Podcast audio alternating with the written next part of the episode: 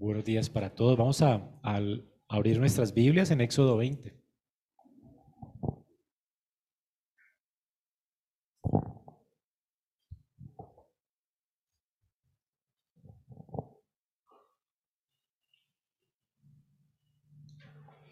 Éxodo capítulo 20.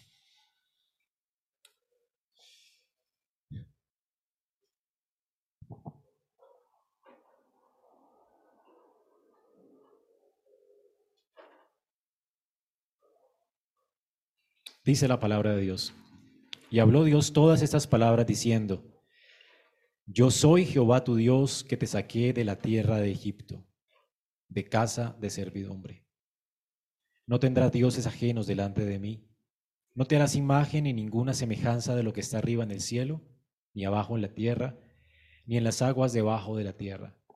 No te inclinarás a ellas ni las honrarás, porque yo soy Jehová tu Dios fuerte, celoso, que visito la maldad de los padres sobre los hijos hasta la tercera y cuarta generación de los que me aborrecen, y hago misericordia a millares, a los que me aman y guardan mis mandamientos. No tomarás el nombre de Jehová tu Dios en vano, porque no dará por inocente Jehová al que tomare su nombre en vano. Acuérdate del día de reposo para santificarlo. Seis días trabajarás y harás toda tu obra, mas el séptimo día de reposo para Jehová tu Dios. No hagas en él obra alguna. Tú, ni tu hijo, ni tu hija, ni tu siervo, ni tu criada, ni tu bestia, ni tu extranjero que está dentro de tus puertas. Porque en seis días hizo Jehová los cielos y la tierra, el mar y todas las cosas que en ellos hay. Y reposó en el séptimo día.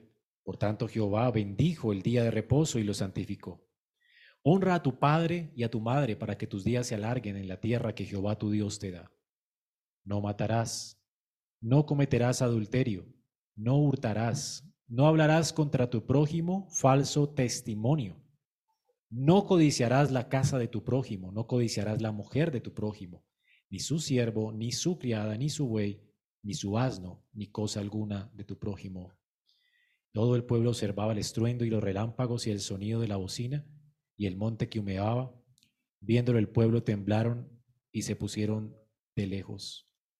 Y dijeron a Moisés, habla tú con nosotros y nosotros oiremos, pero no hable Dios con nosotros para que no muramos. Moisés respondió al pueblo y dijo, no temáis, porque para probaros vino Dios y para que su temor esté delante de vosotros, para que no pequéis. Entonces el pueblo estuvo a lo lejos y Moisés se acercó a la oscuridad en la cual estaba Dios. Y Jehová dijo a Moisés, así dirás a los hijos de Israel.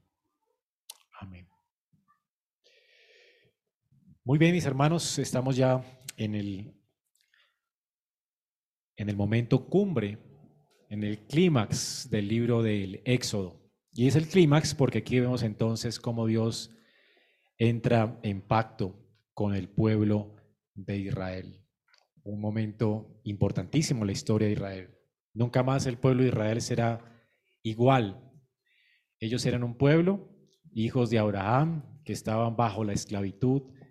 Dios les redimió de estas pesadas cargas, Dios les sacó a la libertad y ahora los ha traído a su monte santo. Y como vimos hace ocho días, esto fue una adopción. Dios adoptó a Israel como su primogénito, su hijo. Dios les redimió, les compró con sangre, la sangre que anticipaba, la sangre del Cordero de Dios que quita el pecado del mundo. La redención es comprar a alguien, ¿verdad? Sacarlo, rescatarlo para sí. Dios hace esto, redime a un pueblo, lo rescata. La sangre que se pagó por Israel fue la sangre del Cordero de Dios tipificada en la Pascua. Israel pues es un pueblo redimido por Dios, un pueblo santo, el especial tesoro de Dios, una nación santa, pueblo adquirido por Dios. Y por supuesto, los mismos eh, rótulos con los que Dios trata a Israel son los mismos rótulos, como vimos en Primera de Pedro, con los que Dios trata a la iglesia en el Nuevo Testamento. Porque somos hijos de Abraham por la fe. Hemos sido injertados al pueblo de Dios. Dios no cambia en sus tratos con los hombres. Y la redención tipificada en la Pascua ocurrió ya en Cristo y nosotros venimos a ser ahora no solo hijos de Abraham, un pueblo santo, sino que ahora somos morada de Dios en el Espíritu. Lo que estaba tipificado aquí en el monte Sinaí ahora nosotros lo disfrutamos, como vimos hace ocho días. Ahora nosotros no estamos en el Sinaí, la situación ha cambiado, pero nos acercamos al monte de Sión, al, al lugar verdadero que tipificaba el monte Sinaí. Ahora que estamos en Cristo, hoy como congregación, como iglesia, estamos delante de la misma presencia de Dios. Qué increíble esto, ¿no? Así que hermanos, vamos ahora a ver cómo después de que Dios trae a Israel en este monte, ahora le da diez palabras. Dios le recuerda a Israel en primer lugar su identidad antes, quiénes son ellos, y luego hace una distinción para que ellos se recuerden y quede plasmada en su mente quién es Dios. Son dos cosas muy importantes para entender eh, en nuestra vida y para adquirir sabiduría, como dice Juan Calvino, ¿no? ¿Quién es Dios y quiénes somos nosotros? Así que el pueblo de Dios, nosotros como pueblo de Dios somos una nación santa, un pueblo que Dios redimió, el especial tesoro de Dios. Y Dios es santo, santo, santo, trascendente, pero al mismo tiempo condesciende, se humilló para tener esta relación de pacto, de amor con su pueblo, con nosotros. Así que el Dios de la Escritura no es un Dios como Faraón, un tirano, que simplemente nos eh, da leyes para que le sirvamos a Él, ¿no? Él quiere que nos deleitemos en Él, que disfrutemos de Él para siempre. Así que nos da la ley como un goce, un disfrute, para que nosotros aprendamos a relacionarnos con Él. Eh, Dios nos adopta como sus hijos, Dios adopta a Israel como sus hijos y ahora les va a enseñar las reglas de la casa. Ese es el contexto de los diez mandamientos. Y vamos a ver esto de manera más profunda en los próximos dos domingos y luego el próximo año iniciamos la serie de sermones sobre los diez, cada uno de los diez mandamientos, pero para poder entender los diez mandamientos son necesarias algunas aclaraciones antes y hoy vamos a hablar acerca del prólogo de los diez mandamientos. Aquí se establece nuevamente lo que ya hemos repetido varias veces durante el Éxodo 19. Dice que Jehová habló todas estas palabras diciendo, yo soy Jehová, tu Dios, que te saqué de la tierra de Egipto, de casa de servidumbre. Noten cómo recapitula todo lo que ha pasado hasta ahora. Yo soy Jehová, tu Dios. Esto es una palabra pactual. Yo seré tu Dios y el de tu descendencia después de ti. Se le hace conocido esto cuando Dios habla con Abraham. Dios no cambia. El mismo Dios que estableció su pacto con Abraham le recuerda a Israel quién es Él para ellos. Él no es su juez, Él es su Dios. Por supuesto, Dios es juez, pero es su Dios, su Padre. Ellos han entrado en esta comunión, esta relación filial con Él. Así que la relación primero es establecida y luego viene la ley. Así que no es por cumplir la ley que Israel va a entrar en pacto con Dios. No es por el cumplimiento de la ley y por vivir perfectamente la ley que Israel va a entrar en pacto con Dios. No, Dios primero entra en pacto con ellos y luego les da la ley como una norma de vida. Es el contexto de los diez mandamientos. Después veremos dentro de ocho días los usos, varios usos que la ley tiene a través de las escrituras. En la revelación progresiva vemos que la ley tiene varios usos. Y a manera de resumen, uno de esos usos solamente, es para guiarnos a Cristo, otros usos es para condenarnos y para dejarnos sin excusa delante de Dios de manera que busquemos salvación y redención en Cristo. Pero el uso que le está dando aquí Moisés o Dios a su ley no es, eh, no es ese uso, el uso es una norma de vida para el pueblo que él redime, ¿ok? Ese es el primer uso de la ley. Después eh, nos adentraremos más a los usos, pero el punto es hoy entender que Dios establece su ley para un pueblo que Él ama, un pueblo con el que Él ha entrado en pacto. Vemos aquí que Dios habla estas palabras diciendo, yo soy Jehová, tu Dios. Noten la, la frase tan personal, tan íntima. Yo soy tu Dios.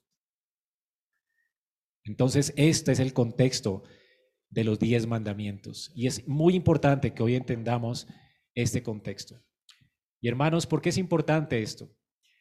Para nuestro tiempo la ley de Dios es menospreciada, aún en la misma iglesia, como el, el profeta Oseas dice en Oseas 8:12.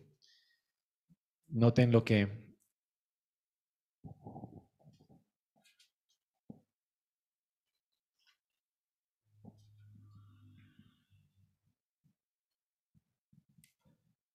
Bueno, habla de cómo Israel multiplicó sus altares y su idolatría. Versículo 12, le escribí las grandezas de mi ley y fueron tenidas por cosa extraña. Dios mismo habla esta ley, proclama esta ley en Sinaí y él mismo la escribe para Israel como una norma de vida para ellos. Sin embargo, ellos menospreciaron su ley y la tuvieron como cosa extraña. Y hermanos, es importante el prólogo de los diez mandamientos por esta, por esta razón, porque hoy en día en las iglesias se menosprecia la ley de Dios. La disciplina en la iglesia brilla por su ausencia. De hecho, no sé, hay, hay como una, eh, una idea en las iglesias de que la ley o someternos a la ley o amar a la ley de Dios es sinónimo de legalismo. Y de hecho, dentro de ocho días veremos qué es realmente legalismo. Esto no es legalismo. Amar a la ley de Dios no es algo legalista. Es algo normal, son las reglas de, tu casa. Y como veremos hoy, además, tiene que ver con el carácter de tu Padre, de tu Dios. Es una norma de vida para el creyente. No deberíamos menospreciarla. Pero hoy, aún en la iglesia, es tenida por cosa extraña. Qué extraño que hablen de la ley de Dios cuando vivimos por gracia y piensan que la, gracia es un derecho que Dios nos ha dado para vivir en libertinaje. Hay de hecho una corriente teológica que habla de la posibilidad de que tú solamente con hacer una, oración de fe ya eres salvo y punto, ya. Y puedes vivir tu vida como quieras, solo que eres un cristiano carnal, pero ya tienes tu boleto al cielo.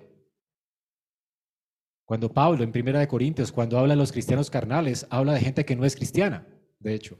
Lo que Pablo está diciendo a los corintios es, ustedes no están viviendo como creyentes. Esto es la carnalidad. Usted no puede tener eh, una vida cristiana carnal. O usted es carnal o es espiritual. No hay términos medios. Para Pablo es imposible que existan términos medios.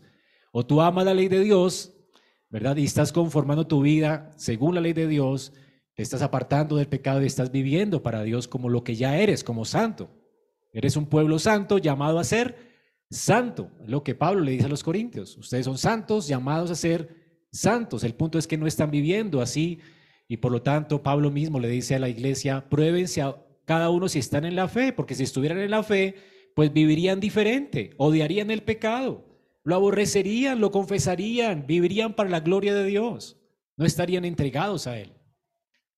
Así que el punto, hermanos, es que Dios realmente no es ministro de pecado, él no nos rescató del pecado para que sigamos o permanezcamos en Él.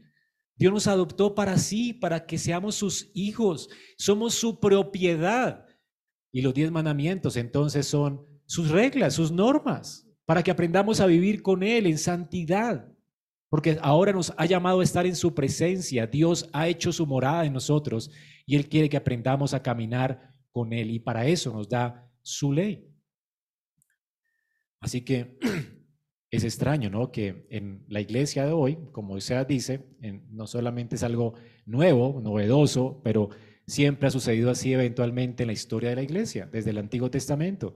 La iglesia parece ser que por naturaleza el corazón del hombre tiene la ley de Dios como cosa extraña. No nos gusta que nos digan qué hacer, nos gusta vivir vidas independientes, convertimos la gracia de Dios en una desgracia, ¿verdad? Porque pensamos que Dios nos hace libres para vivir como queramos y realmente la libertad es vivir para Dios, porque para eso fuimos creados. Libertad no quiere decir hago lo que yo quiera con mi vida, libertad quiere decir ahora vivo para Dios. Antes éramos esclavos al pecado, ahora somos siervos de la justicia, pero seguimos siendo siervos. Tú no fuiste creado como Dios, no eres Dios. Esta fue el engaño de la serpiente para Eva. Seréis como Dios, conociendo el bien y el mal. O sea, no, no tienes que depender de nada. Tú vas a ser ley para ti misma. Y Eva, ¿verdad? Comió del árbol de la ciencia del bien y del mal que Dios le prohibió, quebrantando así toda la ley de Dios. Así que hermanos, la ley de Dios es buena, santa, es para nuestro provecho, es para que vivamos una vida realmente justa. Y hermanos, esta es eh, realmente una bendición para el pueblo de Dios. La ley es una bendición para nosotros y es lo que les quiero convencer hoy. Y es importante establecer esto desde el comienzo para que se animen a estudiar los diez mandamientos el próximo año, porque no solamente la iglesia la tiene como cosa extraña, en nuestra cultura la ley de Dios también es algo extraño. Y, es, y es, terrible porque imagínate cuando em, el mundo quiere reglas para vivir, ellos piensan que somos libres y por lo tanto las reglas tienen que venir por el consenso de todos los hombres, o sea, tienen que ser por consenso. Entonces las costumbres las convierten en, en leyes. Un señor llamado Fernando Sabater dice que a la luz de los cambios que se han suscitado en el mundo en el siglo XXI, es una razón suficiente para que los creyentes dediquen un poco de tiempo a pensar en la posibilidad de reemplazar los diez mandamientos y actualizarlos. En suma, reevaluarlos porque son anticuados, anacrónicos y viejos. Él escribió de hecho un libro que, donde habla de esto, de los diez mandamientos, y critica cada uno de ellos. ¿Por qué tenemos que someternos a ellos? Cuando de hecho estamos viviendo en un tiempo diferente, dice él, que para el tiempo de Moisés no existía la inteligencia artificial, la inseminación, ni mucho menos la clonación, el Internet, hombres y mujeres libres que viven en pie de igualdad de derechos. Y todo eso obliga a reflexionar sobre las situaciones que hasta hace poco no se podían concebir. Dice que no estamos en presencia de una doble moral, sino en un tiempo donde debemos aplicar nuevos principios, nuevos mandamientos. Son necesarios. Ahora la pregunta para este hombre es entonces, ¿quién ¿Quién es el que va a decidir cuáles mandamientos? Ah, el consenso. ¿De quiénes? De la mayoría. ¿Y la minoría? ¿Se tiene que someter a la mayoría? ¿A la, mayoría de gente? ¿O quién va a decidir los mandamientos nuevos? ¿La minoría que se, la mayoría tiene que someterse a la minoría? ¿No es la minoría la que está redefiniendo el matrimonio, redefiniendo la sexualidad? Entonces tenemos que someternos a las ideas de ellos. Entonces, ¿quién se somete a quién? ¿De dónde tiene que venir la ley o proceder la ley? ¿Del consenso? ¿En serio? Entonces vamos a tener tiranos y vamos a tener, ¿verdad?, gente que va a tener que aceptar la autoridad del consenso. Y Dios no nos ha llamado a someternos a otros hombres. Eso es libertad. Libertad es someternos únicamente al único Dios verdadero, al que nos creó. Ahora imagínate vivir según el consenso. Esto es terrible, esto se llama la, relatividad, todo es relativo, ¿verdad? Todo es relativo. Todo es relativo, ¿verdad? Hasta que se meten contigo, hasta allí todo es relativo. Entonces, hermanos, el consenso, la mayoría realmente son los que están imponiéndonos hoy absolutos morales y como nunca hace falta que ustedes y yo conozcamos profundamente lo que Dios ha ordenado en su ley y proclamemos su ley, porque la ley es para todo el mundo, la ley de Dios aplica para todo hombre. Dios habló en el Sinaí al pueblo, pero hermanos, el pueblo de Israel, nosotros como hijos de Dios, tenemos que someternos a sus leyes y proclamarlas también. Esas leyes fueron proclamadas por Dios en el monte Sinaí. Pero esta no quiere decir que esta ley solamente sea para los hijos de Israel. La ley es eterna, inmutable, y es lo que veremos esta mañana. Quiero convencerles, hermanos, cómo los diez mandamientos nos da razones para que no dejemos que, como iglesia, nos dejemos permear por la cultura del relativismo. Como iglesia, menospreciemos la ley de Dios como algo extraño, ajeno a la gracia. Y vamos a ver que hay tres razones para no menospreciar la ley del, del Señor en nuestro prólogo. La primera es que fue proclamada por Dios. Dice, habló Dios estas palabras. No debemos menospreciar los diez mandamientos porque Dios mismo los proclamó. En segundo lugar, es una expresión del carácter de Dios. Yo soy Jehová tu Dios que te saqué de la tierra de Egipto. Quien ordena estas cosas es Dios. Tiene que ver con su carácter. Cuando hay leyes, las leyes siempre eh, se derivan del carácter de, las, de la persona que los proclama. Este es Jehová, un Dios personal, no es un Dios distante. Es un Dios personal que nos creó como personas, creadas a su imagen y semejanza. Luego sus leyes también están grabadas en nuestro corazón, tienen que ver con el carácter de Dios y tienen que ver con la esencia de ser humanos. Por eso es que nos sentimos heridos en nuestra conciencia cuando mentimos, cuando hay fornicación, cuando hay adulterio, cuando hay traición, cuando hay mentira, engaño. ¿No te, ¿No te sientes culpable acaso? Pues claro que hay culpabilidad. ¿Y por qué nos sentimos culpables? ¿Sabe de dónde aparece la culpa? La razón de la culpa es que tú sabes que está mal y que está bien porque Dios nos diseñó de acuerdo a su imagen. Fuimos creados a imagen de Dios. Entonces el carácter manifiesta el carácter de Dios, pero además es una manifestación de su gracia y amor para nosotros. Y vamos a ver estas tres razones y concluiremos con lo más obvio. Si la ley fue proclamada por Dios, pues por supuesto es su palabra y la palabra de Dios, dice la Biblia, permanece para siempre. Luego la ley sigue vigente, es estable, es eterna, aplica para todos los hombres en todo lugar. Y tenemos que como iglesia conocerla y guardarla. Además nosotros somos su familia, no, somos, no solamente seremos tratados como eh, un, juez trata a, a su nación. No, la ley realmente nos ha sido dada en el contexto familiar para que nosotros vivamos en concordancia con el carácter de Dios. Y como el carácter de Dios no cambia, tampoco su ley cambia. Así que hasta el día de hoy, hermanos, podemos disfrutar también de esta ley. Además, la gracia y el amor de Dios aún lo disfrutamos nosotros hoy. Y como la gracia fue dar el contexto del amor de Dios, por, por eso los diez mandamientos siguen aún vigentes. No son nueve, por supuesto, aún hasta el día del Señor tiene que ver con estos mandamientos, porque algunos le mochan un mandamiento, no entiendo por qué. Son diez mandamientos, no nueve. ¿Ok?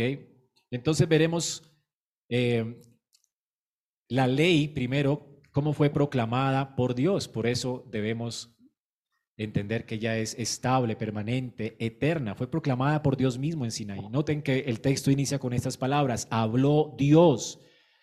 Si Dios no hubiera hablado, ¿cómo nos regiríamos, verdad? ¿De dónde saldrían las, eh, cómo comportarnos como sociedad? Pero qué increíble que Dios haya hablado en Sinaí, pero Dios antes también habló en, en Edén, en el monte de Edén. Dios le dijo a Adán, de este árbol de la ciencia del bien y del mal, no tomarán de él, no lo comerán, es mío. O sea, Dios se reservó el derecho de decirnos qué está bien y qué está mal. Cuando Dios habló a Adán, él mismo determinó qué estaba bien y qué estaba mal en el contexto de la vida, de nuestra vida. Dios habló, determinó nuestra sexualidad, dice varón y hembra, Él los creó. Dios habló y determinó aún, dice, dejará al hombre a su padre y a su madre, se unirá a su mujer y serán una sola carne. Dios determinó el, el estado en el que el hombre podría desarrollarse, tener hijos y tener intimidades en el contexto del matrimonio. Dios colocó límites. Él se reservó el derecho a gobernar sobre el matrimonio, sobre la familia. El matrimonio es entre un hombre y una mujer. Solamente. Quebrantar eso, ¿verdad? Es meterse con Dios. Y Él se reserva ese derecho. Es su derecho, Él nos creó, somos sus criaturas, Él define nuestra sexualidad, define la institución matrimonial, define lo que hacemos en esta vida, trabajamos para su gloria. Dice que Dios trabajó y hay un patrón allí del trabajo y el descanso de Dios, trabajó seis días y descansó uno en Génesis 1. Y Génesis 2 dice que Él acabó todo y santificó un día de seis para que el hombre aprenda de Él a trabajar seis días y a descansar uno y dedicarlo al Señor. Aún el reposo fue establecido por Dios y el trabajo fue establecido por Dios. El trabajo no lo impuso Dios como el castigo por nuestros pecados. Entonces Dios desde el principio tenía reglas, normas. Dios habló desde el monte de Edén, pero además nos creó a su imagen y semejanza. Y como veremos ahora, la ley tiene que ver con el carácter de Dios. Así que Dios también colocó la ley, su ley, en nuestros corazones. Hermanos, por eso Dios habló, habló desde el principio. ¿Y por qué ahora vuelve a hablar en Sinaí? Ahora, en el Sinaí Dios vuelve a hablar por causa del pecado. El pecado hace que los hombres eh, no quieran someterse a Dios ni quieran vivir para Él. Ahora que Dios restaura el pueblo de Israel, los saca de la esclavitud, le redime del pecado, ahora les hace un pueblo para Él y los llama a su presencia ellos tienen que aprender a vivir con Él. Y les recuerda entonces lo que desde el principio fue dicho. Y Dios habló públicamente. Si notan aquí, dice que el pueblo estaba temiendo. Todo el pueblo, versículo 18, observaba el estruendo y los relámpagos y el sonido de la bocina. No fue algo privado. Noten que aquí Dios no habla por medio de un mediador. Cuando Dios da su ley, da su ley en presencia de todo el pueblo. Y el pueblo estaba oyendo, dice que temblaron y se pusieron lejos. Y dijeron a Moisés, ah, habla tú con nosotros, que Dios no hable más con nosotros, no, no vamos a poder resistir esto. Estaban temblando de miedo. ¿Notan esto? Así que los diez mandamientos fueron escritos con el dedo de Dios, después en Deuteronomio nos aclara esto, fue, fueron escritos en dos tablas, parece que eran dos copias de la misma ley, por lado y lado. Y entonces este estos mandamientos fueron dados a Moisés en el monte Sinaí, pero a oído de todo el pueblo. Todo el pueblo podía escuchar. Todo el pueblo escuchó la ley de Dios. Así que esto no es algo privado, es algo público. Este monte estaba lleno de truenos, tinieblas, en presencia de todo el pueblo. Dios habló estas palabras. Es un acontecimiento único en la historia de la humanidad. Nunca ha ocurrido esto con ningún otro Dios, porque Él es el único Dios verdadero. Él descendió para entrar en pacto con su pueblo. Él vino, de hecho, a, mostrarle a Israel cómo él llevaría las maldiciones de esa ley. Porque esa ley realmente fue publicada en Sinaí, pero como vimos en Génesis 1 y 2, ya Dios había establecido y había puesto esta ley en el corazón de los hombres. Ahora es publicada por Dios, ¿verdad? Es proclamada por Dios en el monte, pero además Dios después le va a dar a Israel, o ya le ha dado ideas de que realmente las maldiciones de esta ley no van a ser sobre ellos, van a ser sobre su hijo, de manera que ellos puedan vivir ahora para él. El, pueblo de Israel puede someterse a Dios en amor, en agradecimiento, porque Dios estableció este pacto con ellos, un pacto de gracia. La ley está en este contexto, en el contexto de la gracia. Por supuesto, eh, Israel ya ha quebrantado esta ley, ellos eran idólatras, eh, muchos de ellos seguramente eran mentirosos. Ahora escuchar esto y con ese temor Dios les da leyes ceremoniales para que entiendan que sí se pueden acercar a Dios y que sí pueden vivir para Dios, porque Él además les da su gracia, su espíritu y les perdona sus pecados. Qué increíble es esto, ¿no? Es un Dios que entra en, en un pacto de gracia con nosotros. Nos ha perdonado por este cordero que llevó las maldiciones de esta ley, la muerte que, por, la cual vino la caída, ¿verdad? Dice la, la, Biblia que la paga del pecado es muerte. Quebrantar la ley de Dios, ¿verdad? Nos lleva a la muerte. Y Cristo vino a morir, a llevar esa maldición de la ley sobre Él, para que nosotros ahora podamos vivir para Dios, tengamos esta libertad de vivir para Dios. Así que qué increíble Dios que nos da la, la gracia de poder vivir para Él, pero también la capacidad nos da su espíritu. Luego tenemos, a la luz de toda la escritura, luego de que Dios habla allí en Sinaí, Dios mismo hecho hombre, nuevamente en Mateo 5 vuelve a hablar. ¿Recuerdan el sermón de la montaña? Ahora vemos este, este mismo contexto, pero ahora ya no hay fuegos, no hay relámpagos. Ahora hay bienaventuranzas, no maldiciones. Jesús comienza a indicar, bienaventurados, bienaventurados ustedes. No está diciendo cómo alcanzar el reino de Dios, sino que está diciendo quiénes son hijos de Dios. Son los pobres de espíritu, los que entienden su necesidad de la gracia, los que lloran y se lamentan por sus pecados. Ah, bueno, eres así. Bueno, el reino de Dios es tuyo. Y luego, desde ese mismo monte, cuando indica quiénes son los bienaventurados, las personas que aceptan que son pecadores, que lloran y se lamentan por su maldad, por haber quebrantado la ley de Dios, que piden misericordia a Dios, ellos van a alcanzar misericordia, ellos son aceptados delante de Dios por gracia. Esas son las bienaventuranzas, en el sermón de la montaña. Luego el Señor dice, no piensen que he venido a abrogar la ley. Él es mayor que Moisés y él viene a establecer de nuevo estos mandamientos. No, no vino a a, abrogarla, sino a cumplirla. Él la vino a cumplir personalmente por nosotros y vino a llevar las maldiciones de la ley por nosotros, pero además vuelve a proclamar la ley, dice que si alguno enseña a los hermanos a menospreciar la ley, dice que será tenido pequeño en el reino de los cielos. Pero el que enseñe a los hombres a guardar la ley será, será estimado grande en el reino de los cielos. El Señor vuelve de nuevo a a, capturar los diez mandamientos. Y nos pasa por los, por lo menos los seis mandamientos que tienen que ver con eh, nuestro amor por el prójimo. Y nos habla de cómo guardarlos, no solamente guardarlos como los fariseos, ¿no? Porque dice, si, si vuestra justicia no fuere mayor que la de los fariseos, ustedes no van a entrar al reino de los cielos. Porque la justicia nuestra no solamente debe ser hipócrita. No es que yo no fornico, entonces le muestro al mundo que no fornico, no hago, eh, no adultero y yo soy perfecto, pero entonces sí amañas pensamientos laxivos en tu mente. Sí puedes ver eh, pornografía o cosas por el estilo. El Señor dice, si tú miras a una mujer con deseo en tu corazón, ya has adulterado. El punto de la ley de Dios es que no solamente debe guardarse de manera física, sino también con la actitud de nuestro corazón, con nuestra mente. Dios espera que amemos su ley, que guardemos su ley, no como un fariseo, sino que realmente amemos su ley, como el salmista dice, amo tu ley, Jehová. ¿Cuánto amo tu ley? es delicia mi paradar. Así que el Señor espera que nosotros guardemos la ley, ¿verdad? Con este deseo de quererla hacer porque amamos a Dios con este deseo de guardar también nuestra mente y de tener una actitud correcta hacia su ley. Y por supuesto que la guardemos y que la obedezcamos, pero no es una obediencia a regañadientes, es una obediencia libre en respuesta al amor de Dios por nosotros. Y así el Señor entonces proclama en el monte los diez mandamientos nuevamente, ¿verdad? Y nos recuerda seis de ellos. Él no vino a quebrantar estos mandamientos.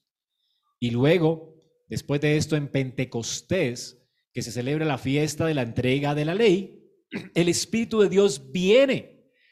Y ahora Dios vuelve, ¿verdad? Los, mismos truenos que estaban en el Sinaí, esa nube de gloria que estaba en Sinaí, ahora que estuvo en el monte proclamando las bienaventuranzas en la persona de Cristo, ahora ya sin rayos y esto, pero vuelve a estar de nuevo sobre la iglesia en Pentecostés. Dice la Biblia que eh, un viento recio vino sobre la iglesia y todos comenzaron a proclamar las buenas noticias del Evangelio. El Espíritu de Dios vino sobre la iglesia, ahora escribe la ley en nuestros corazones. Y se hace evidente porque es que el pueblo de Dios puede guardar la ley de Dios por causa del Espíritu de Dios que está en ellos. Dios no solamente nos da su ley, Él nos equipa para guardarla. Así que para el creyente no solamente tenemos que amar la ley y obedecer la ley, Dios nos ha dado la ley para que la obedezcamos, pero nos ha dado también la gracia y la ayuda necesaria para que la obedezcamos. Separados de Él nada podemos hacer y Cristo nos ha unido a Él mediante su Santo Espíritu. De manera que usted pueda no solamente amar su palabra, atesorar su palabra y guardar sus mandamientos, sino tenga ayuda para hacerlo. Es por el Espíritu que podemos mortificar las obras de la carne. Es por el Espíritu de Dios que podemos vivir para la gloria de Dios. Así que hermanos, los mandamientos fueron proclamados por Dios, proclamados por Dios en el Edén, proclamados por Dios en Sinaí, proclamados por el Dios hecho hombre en el monte de las bienaventuranzas y luego escritos en las tablas de nuestro corazón por el Espíritu de Dios en el Pentecostés. ¿Qué más quieres para convencerte de que tienes que obedecerlos? Es la misma ley, es el mismo Dios, es una ley trinitaria que provino del Padre en el huerto de Edén, provino del, del Padre en el monte Sinaí, del Hijo en el monte de las bienaventuranzas. Y ahora el Espíritu de Dios vuelve a escribirlas en nuestro corazón. El Padre, el Hijo y el Espíritu Santo están comprometidos con nuestra santidad y para eso fuimos rescatados del pecado para que vivamos para Él en santidad, en justicia y santidad de la verdad. Por eso, porque la ley fue proclamada por Dios, nosotros estamos llamados entonces a guardarla. Además, hermano, la ley de Dios es para nuestro beneficio. Provienen de un Dios que es sabio, como dice 1 Timoteo 1.17. Y como dice Romanos 7.12, la ley de Jehová es buena, santa y justa. ¿Cómo no amarla? Es buena. Es buena para nosotros. Es buena para, nuestra, para relacionarnos con Dios y para las relaciones entre nosotros. Es buena. Imagínate un mundo donde todo el mundo guardara los diez mandamientos. No necesitaríamos policía ni jueces. ¿O no? Imagínate. Sería un mundo increíble, un mundo pacífico. ¿Tú vivirías tranquilo o no? Tú sabes que todo el mundo, tú, como tú guardas, todo el mundo guarda los diez mandamientos. ¿Preocupado porque me van a hacer infiel? No. ¿Celos? No habrían celos. ¿Preocupaciones? Ninguna. ¿Para qué un seguro de vida pensando que me van a matar? O que me van a robar. Si nadie roba, todos nos sometemos a Dios. Imagínate un mundo así increíble. Es un paraíso. Los diez mandamientos, hermanos, son increíbles. Son buenos, santos, justos. Y de hecho, ignorarlos nos hace viles. Note lo que dice Deuteronomio 4:6.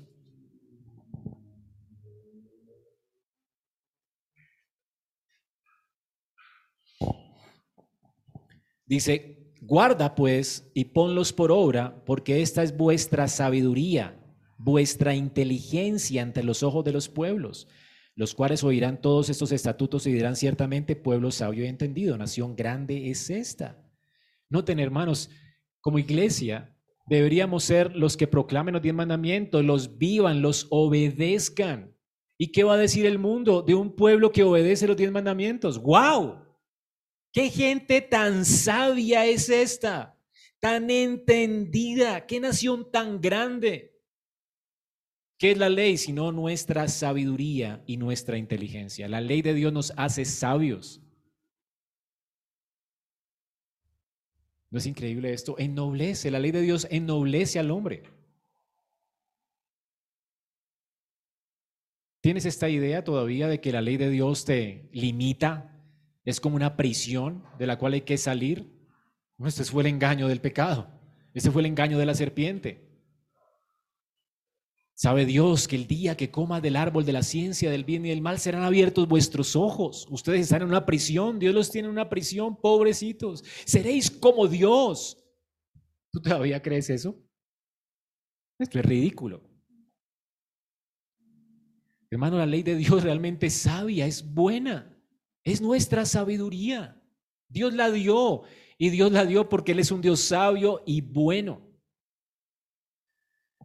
Entonces, ignorar la ley de Dios nos hace lo contrario. Nos hará uno, un, pues el contraste de este texto es que nos hará un pueblo necio, torpe,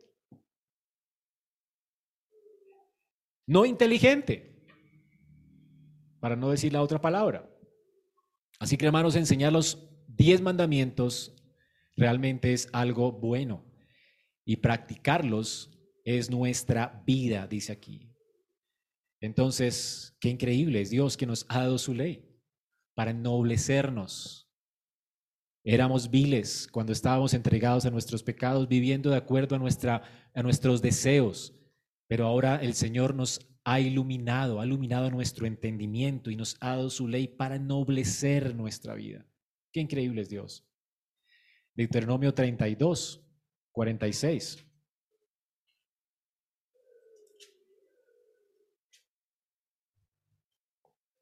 Y les dijo, aplicad vuestro corazón a todas las palabras que yo os testifico hoy, para que las mandéis a vuestros hijos, a fin de que cuiden de cumplir todas las palabras de esta ley, porque no es cosa vana, es vuestra vida y por medio de esta ley haréis prolongar vuestros días sobre la tierra donde vais, pasando el Jordán para tomar posesión de ella. De nuevo Dios le recuerda en este sermón, antes de que Israel entrara a la tierra prometida, de que guardaran la ley de Dios. Y si la guardaban, dice, no solamente hay que guardarlas, hay que enseñarla a nuestros hijos. Debemos de cuidar de que nuestros hijos la cumplan. No es legalismo enseñar a nuestros hijos la ley de Dios, es que es nuestra tarea. Padres, Escuchen esto. No se dejen engañar, esto no es legalismo. ¿Tienes que obedecer a tus padres? ¿Eso es legalismo? Es para el bien de ellos. Es Dios quien habló. Y es la ley de Dios la que debemos enseñar, siempre en el contexto de la gracia. Pero tenemos que enseñar la ley, hay que cuidar de enseñarla. Es la instrucción de Dios para nosotros como su pueblo.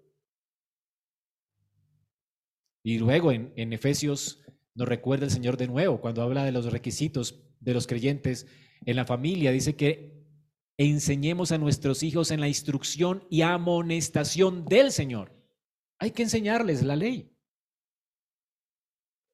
¿Ok?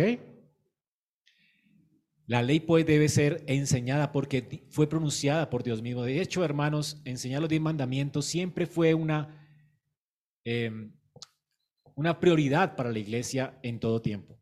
En el tiempo de la Reforma, por ejemplo, los catecismos más importantes de la iglesia, como el catecismo de Heidelberg, de los treinta y pico de artículos que tiene, once de ellos hablan de los diez mandamientos. En nuestro catecismo, en el catecismo menor de Westminster para los niños, hay 107 preguntas y de las 107 preguntas, 42 preguntas hablan de los diez mandamientos. ¿Era importante para nuestros padres los diez mandamientos?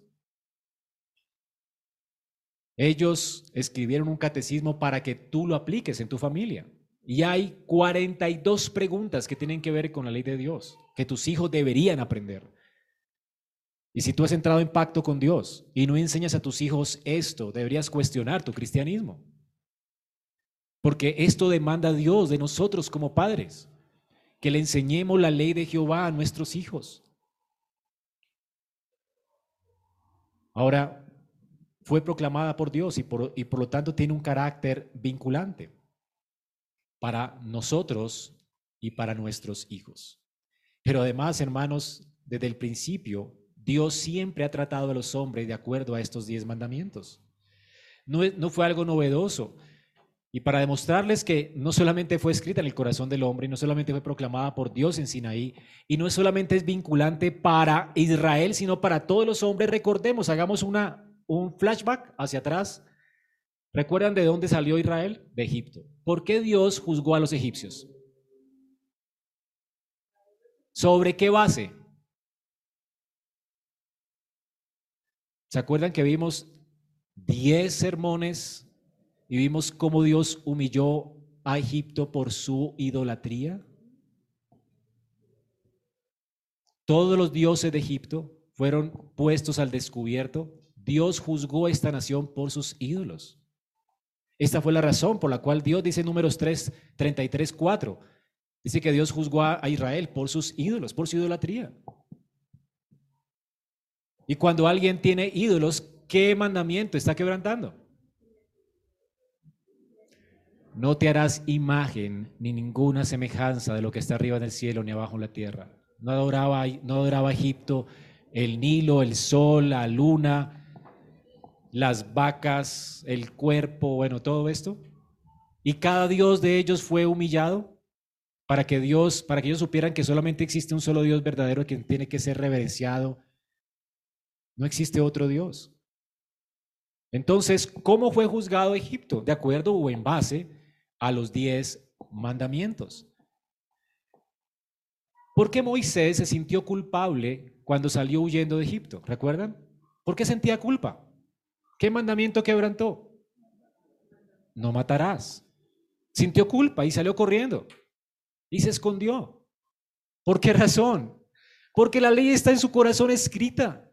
Los hombres no tienen excusa, es lo que Pablo dice en Romanos 2.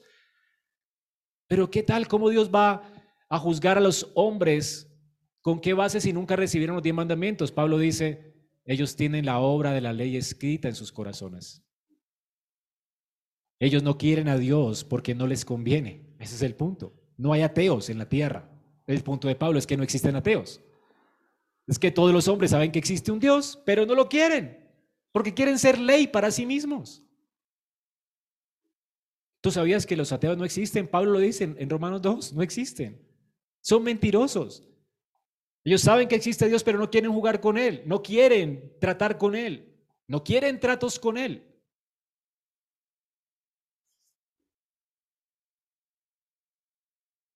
Y Pablo dice que, de hecho, ellos mismos cuando condenan a otros se juzgan a sí mismos, porque ellos sí condenan a otros, ¿verdad? Eso de la mentira relativa, hay mentiras piadosas, ay, pero hay que, que mientan, ver que te mienten a ti, ¿cierto? Ay, de que te engañen a ti, que te timen. Ahí sí juzgas, ¿por qué me mentiste? Me engañaste. Pobre de mí. Cuando juzgas a otros te estás condenando a ti mismo. Sabes que existe una ley universal. Ah, eso de la, del adulterio, de la fornicación, eso es relativo. Ah, pero vaya que se metan con tu hija, ¿verdad? ¿O no? Vaya que seas, que seas tú con quien la persona ha sido infiel. Vaya, ahí sí, ahí sí no es relativo.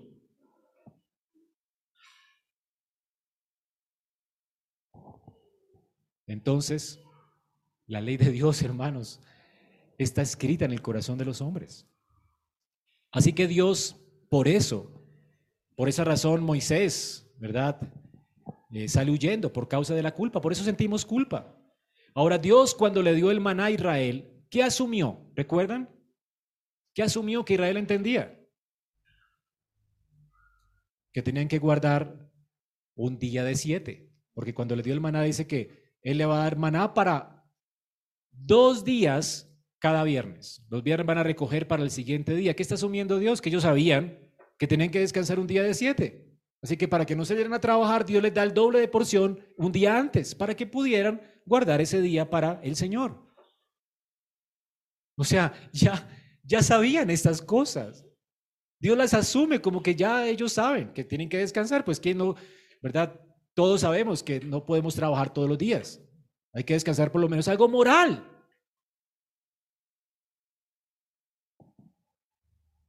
¿Por qué Caín salió a correr y sabía que se escondió de Dios, sabía que había hecho algo malo cuando mató a Abel? ¿Por qué sentía culpa?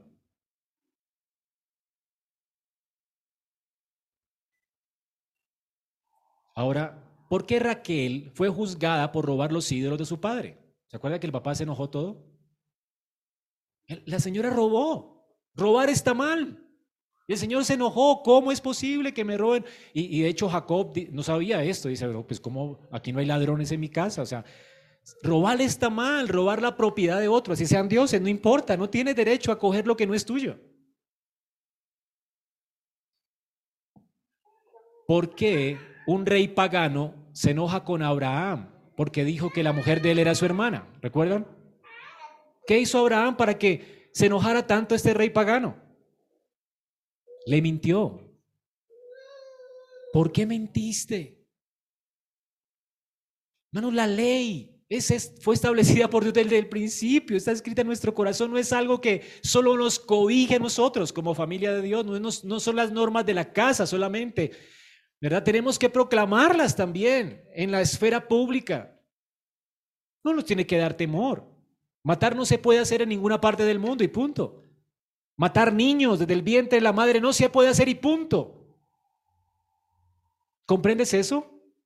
Es que es un feto, no importa. Es como la, entonces si la semilla, ¿de dónde, ¿de dónde salen los árboles? De la semilla. ¿No es orgánicamente un árbol? Entonces si es el mismo árbol en semilla, ¿por qué tenemos que matar a una persona? Ya es una persona. Dios establece la vida, desde el inicio de la vida ya hay una vida allí. Dios fue el que estableció la vida. Tú no tienes derecho sobre esa vida. Es que tengo derecho sobre mi cuerpo, no importa cómo razones, tus razonamientos realmente son engaños. Matar está mal y punto. En todo lugar del mundo. Hermanos, el Señor nos creó como seres morales. ¿Por qué es que las mujeres tienen depresión después de que abortan? Porque se sienten culpables. ¿Por qué no pueden olvidar esto nunca en sus vidas? Porque se sienten culpables, porque han matado a un ser. Y si no fuera por la gracia de Dios, las mujeres no tendrían esperanza. Pero pueden arrepentirse de ese pecado y colocar su confianza en Cristo. Hermano, Dios ha hablado y por eso, porque Dios ha hablado, debemos de someternos a sus mandamientos. El Catecismo Menor de Westminster dice, ¿qué nos enseña el prefacio de los diez mandamientos? Dice, el prefacio de los diez mandamientos nos enseña que puesto que Dios es Señor, nuestro Dios y Redentor, estamos por tanto obligados a guardar todos sus mandamientos. ¿Por qué estamos obligados? Porque Él es Señor, Señor de todo. Pero además es nuestro Dios, nuestro Creador. Así que todos los hombres están obligados. Pero además, nosotros más todavía, porque no nos pertenecemos. Él nos redimió.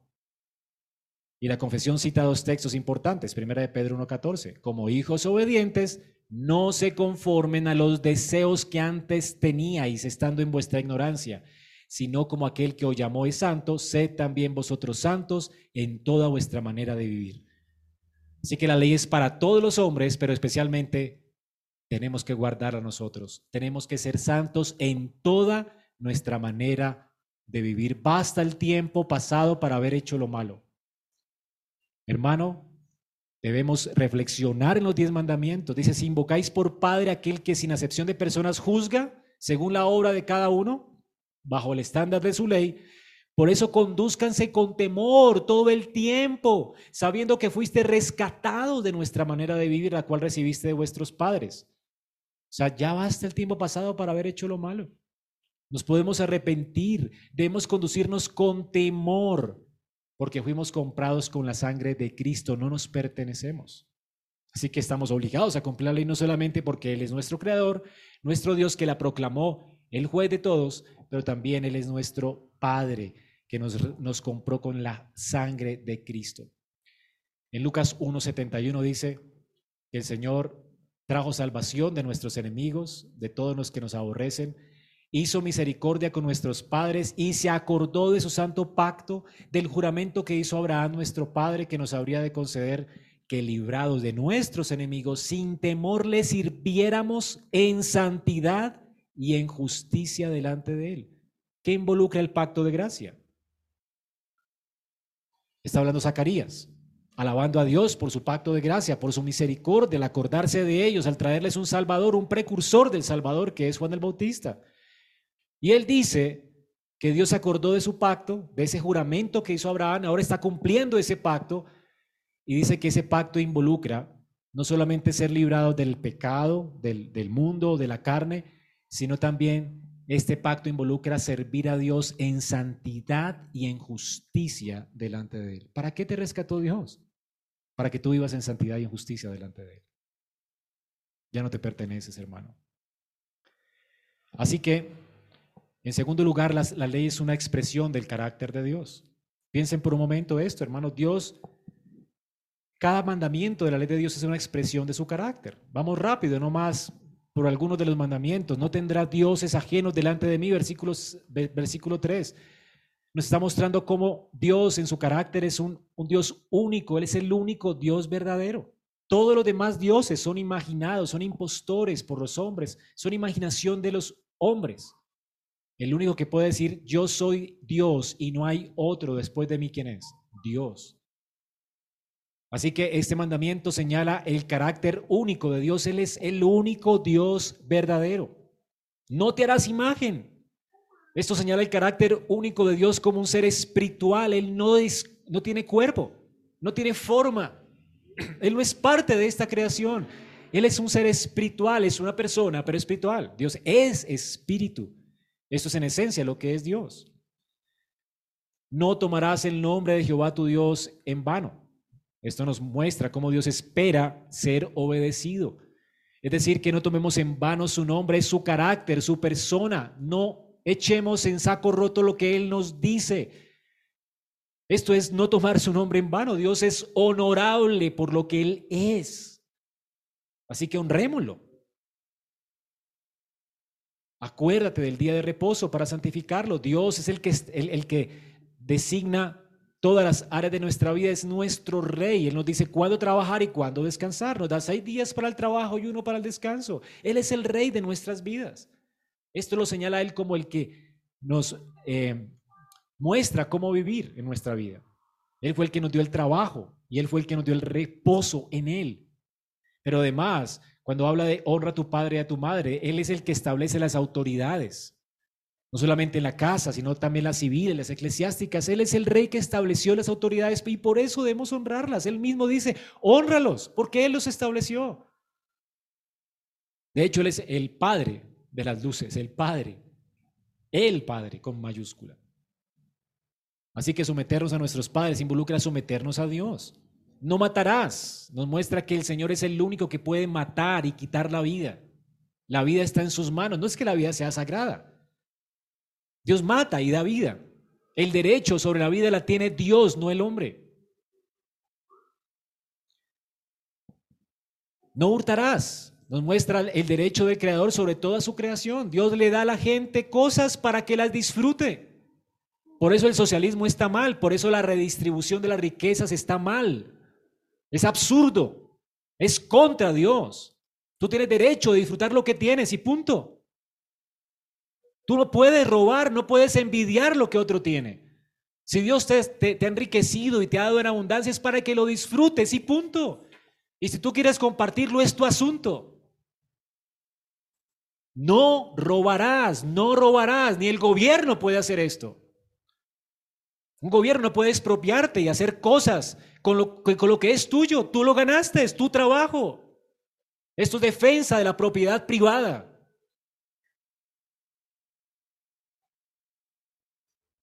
Es una lástima, ¿no? Que en nuestro país haya, tanta eh, esta inclinación otra vez hacia el socialismo, que está mal de plano, de raíz. Es abominable delante de Dios quitarle a otro lo que no le pertenece y colocar al Estado como un Dios poseedor de las tierras. El único que, al único que le pertenece la tierra es a Dios, a Jehová. La tierra es de Él. Y Él le da su porción a quien Él quiere. Dios es el que enriquece y da a quien Él quiere y empobrece a quien Él quiere. ¿Entiendes por qué hay pobres y por qué hay ricos? Él es el que empobrece, el que enriquece. El derecho de dar lo que Él quiere a quien Él quiere es de Dios. Por eso no puede robar. No codiciarás. La codicia viene de ese deseo de poseer lo que Dios le ha dado a otro. Tú no tienes ese derecho de codiciar. Tienes que estar contento con lo que Dios te da. ¿Notan entonces cómo esto habla del carácter de Dios? Por eso, hermanos, cuando violamos una ley estamos tocando directamente el carácter de Dios mismo. Si adoras a otro Dios, estás negando que Dios es el único Dios verdadero. Si estás robando a alguien o envidiando lo que otro tiene, ¿verdad? Estás negando la providencia de Dios. Estás negando que Dios en su providencia es el que gobierna y dirige y sustenta todas las cosas y da a, quien quiere las cosas. Entonces, toda violación a la ley de Dios es una violación hacia su santo carácter. Mentir está mal porque Dios es verdad. ¿Comprendes esto? Es una ofensa a Dios mismo quebrantar la ley. No es simplemente quebrantar un código moral, es una ofensa contra Dios. Esto es el pecado. El pecado es una ofensa contra Dios, contra su carácter. Así que los diez mandamientos son esto, hermanos, una expresión del carácter de Dios, pero además son una expresión del amor de Dios. Por eso pueden ser resumidos en dos, amar a Jehová tu Dios sobre todas las cosas y a tu prójimo como a ti mismo. ¿Y por qué pueden ser resumidos en dos? Porque Dios es amor y Dios quiere que participemos de este amor. Él quiere que compartamos ese amor intratrinitario entre nosotros. Y la forma de amarnos es guardando sus mandamientos. Hermanos, la ley realmente es una expresión de la, de la gracia del amor de Dios. La forma en que tú le muestras a tu prójimo que lo amas es respetando lo que él tiene, es no mintiéndole, es siendo honestos, honestos, sinceros. Guarda los seis mandamientos. La forma de amar a tus padres es honrándolos por la autoridad que Dios les ha dado. La manera de honrar, a tu esposa, a tu cónyuge, es no siendo infiel, guardando tu lecho matrimonial. La forma de amar a, una, a un novio con el que quieres comprometerte es esperar hasta el matrimonio para tener intimidad con él. Porque estás honrando el cuerpo de esa persona que quizás no sea el tuyo. Quizás no te cases. ¿Y qué va a pasar cuando la mancilles o cuando lo mancilles? No quieres destruir lo que es de otra persona. Entonces, por amor a tu prójimo, debes abstenerte hasta el matrimonio y punto. Esto es amar. Así que la ley es una expresión del amor de Dios. Dios nos ama y quiere que le amemos a Él, sabiéndolo, sabiéndolo adorar y, sabiendo amar a nuestro prójimo, para que seamos parte y, y compartamos esta gracia de la familia. Así que hermano, la ley no es algo abstracto y distante, fue pronunciada por Dios mismo. La ley no es algo que pronunció un tirano restrictivo para esclavizar nuestra vida, no, es una expresión del carácter de aquel que nos adoptó como hijos amados. La ley no es algo que frustra nuestras relaciones, que coarta nuestra libertad y felicidad, no, fue pronunciada por un Dios de amor que nos libertó, que nos redimió para su gloria y para nuestra felicidad eterna. Así que hermano, la obediencia de la ley para el creyente siempre ha estado en este contexto de esta relación amorosa y comprometida con Dios. Desde el principio la ley nunca funcionó como una forma en que Dios nos pondría en relación con Él, sino más bien, en virtud de que estamos ya en relación con Él, el cumplimiento de esta ley es una expresión de nuestra gratitud y amor por Él y por el pueblo que Él redimió. Esto es, hermanos, entonces la ley. Como el salmista, debemos decir cuánto amo tu ley. Es dulce meditar en ella de día y de noche. Note lo que dice Deuteronomio 5, 29. Nuevamente.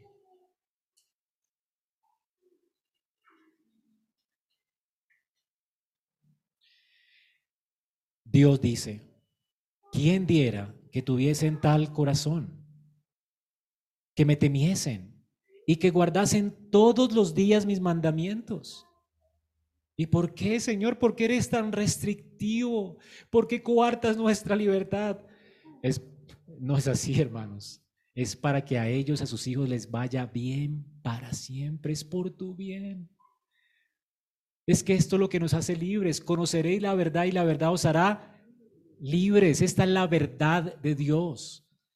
Es lo que es agradable delante de Dios. Es la ley que es coherente con el carácter de Dios y con nuestro carácter, porque Él nos creó a su imagen. Es cuando vivimos a la luz de la ley de Dios, cuando vivimos según la ley de Dios, es que nadamos como pez en el agua. Es que realmente somos personas y somos libres. Tú eres libre para obedecer a Dios. Así que no coartes tu libertad entregándote al pecado. No sirvas más al pecado ni a tu carne, ni a la tiranía de este mundo que quiere, ¿verdad?, someterte a sus reglas. No tenemos que someternos a las reglas de este mundo. Donde quieras que Dios te ponga, pecado es pecado. Dios es el rey, no solamente tu rey, el rey de todos. Y todos los hombres van a ser juzgados según la ley de Dios y aún tú. Y si ya te escondiste en Cristo, ya fuiste condenado según la ley de Dios en Cristo. Y ahora vives para que te sometas a la ley de Dios en Cristo. ¿Comprendes esto? Así que hermano, salgamos de este lugar amando su ley. En conclusión, hermanos, la ley fue proclamada por Dios como una expresión del carácter de Dios, es una manifestación de la gracia de Dios y lo obvio es que si la palabra de Dios permanece para siempre, es vinculante para nosotros su ley. Hoy, como el carácter de Dios no cambia y es una expresión de su carácter, tenemos que apreciar la ley de Dios y amamos a Dios. Y como hasta el día de hoy disfrutamos de la gracia y del amor de Dios, hermanos, estamos llamados aún hoy como pueblo de Dios a obedecer sus mandamientos como una expresión de nuestro amor y gratitud a Él. Guardar la ley, amar la ley no es legalismo. La ley de Dios cubre cada aspecto de nuestra vida. ¿Verdad? Es Dios quiere que seamos santos como Él es santo. Los primeros cuatro mandamientos nos habla de cómo guardar en santidad nuestra relación con Dios. El, el, quinto mandamiento nos habla de cómo guardar en santidad nuestra relación familiar. El, sexto mandamiento habla de cómo guardar en santidad la vida. El séptimo mandamiento habla cómo guardar en santidad el matrimonio. También la riqueza, las posesiones en el octavo y décimo mandamiento. Y cómo guardar en santidad nuestra boca, hablando siempre la verdad. Cada esfera de nuestra vida está incluida en los diez mandamientos. Dios quiere que su pueblo sea santo como Él es santo.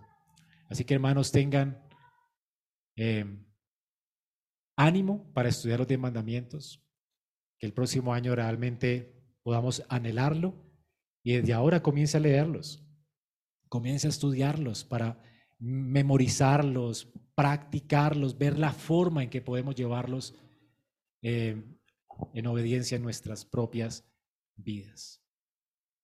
Así que hermanos, vamos a orar y démosle gracias a Dios por su ley. Señor, qué bendición nos das. Al hablar directamente a nosotros por medio de tu palabra. Gracias porque hablaste audiblemente a oído de todo el pueblo, no solamente en Sinaí, pero lo hiciste en Cristo, en el monte de las bienaventuranzas.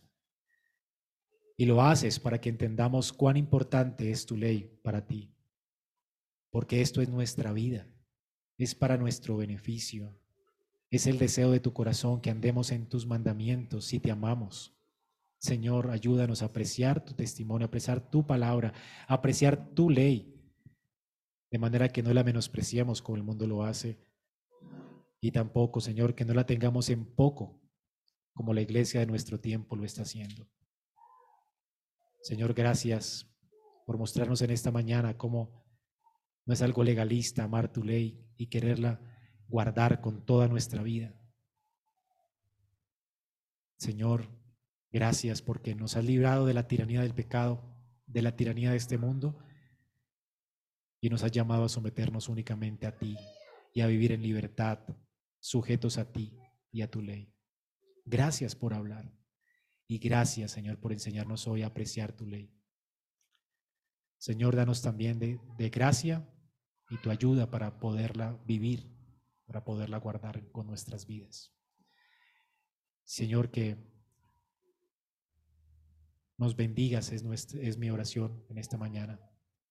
Y nos permitas tener ojos, ilumina nuestros ojos para apreciar las maravillas de tu ley y cómo esta nos hace bien a nosotros. Y ayúdanos aún como padres a enseñarla a nuestros hijos y a no olvidarnos de ella ni a tenerla en poco. Todo esto te lo pido, Padre, en el nombre de Cristo Jesús. Amén.